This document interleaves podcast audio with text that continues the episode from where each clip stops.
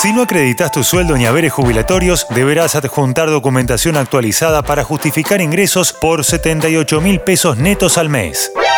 Con este aviso, uno de los bancos de mayor market share de la Argentina rebota a los clientes que quieren comprar el cupo de 200 dólares solidarios a través de su home banking.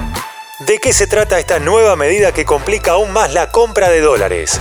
Enseguida te lo cuento. Soy Fernando Bolán y esto es Economía al Día, el podcast de El Cronista, el medio líder en economía, finanzas y negocios de la Argentina. Seguinos en nuestro canal de Spotify y escuchanos todas las mañanas.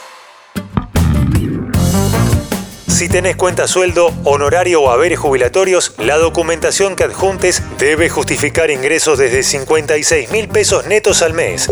Según contó Mariano Gorodich, periodista especializado en finanzas del Cronista.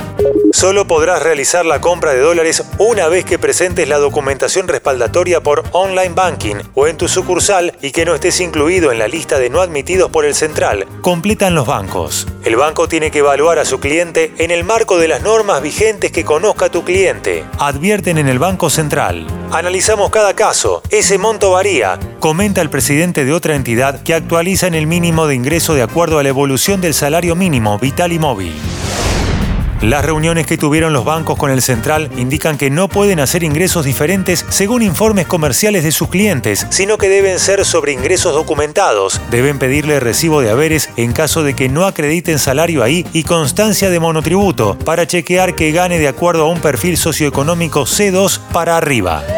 El otro problema es que si alguien gastó un dólar en Apple, la operación le sale rechazada.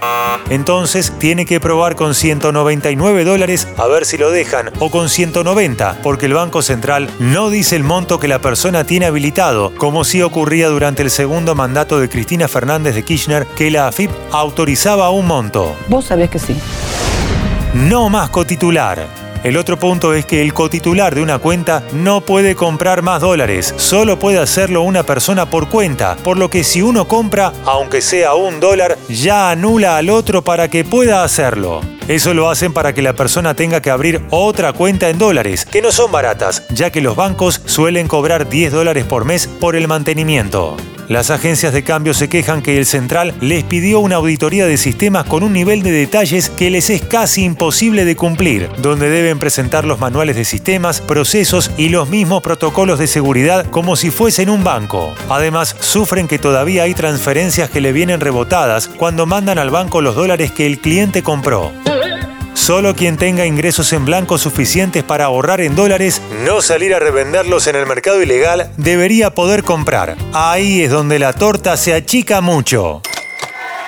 Esto fue Economía al Día, el podcast de El Cronista. En 113 años aprendimos que todo pasa Economía, finanzas y negocios, todo pasa por el cronista.